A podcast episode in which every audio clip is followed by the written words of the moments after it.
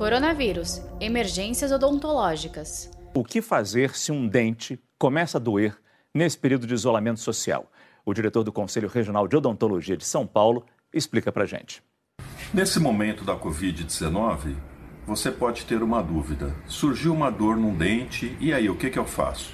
Nesse momento, no caso de uma dor, de um dente que quebrou, uma situação em que você esteja tendo a necessidade de receber o tratamento de um dentista, ele está à sua disposição para te receber. Agora, se for um atendimento de rotina, algum tipo de procedimento que possa ser feito posteriormente, nesse momento não está sendo recomendada a realização desse tipo de atendimento. Que cuidados que a gente tem que ter quando procura um dentista nos dias de hoje?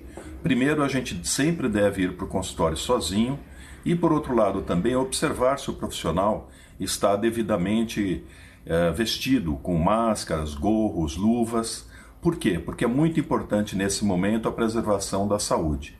E outra informação importante para você: se por acaso você tiver com algum sintoma da Covid-19 ou tiver familiares ou pessoas próximas que tenham esse tipo de sintoma, antes de procurar o atendimento odontológico, informe o seu dentista, porque aí ele poderá ver se é o melhor momento de te atender ou não.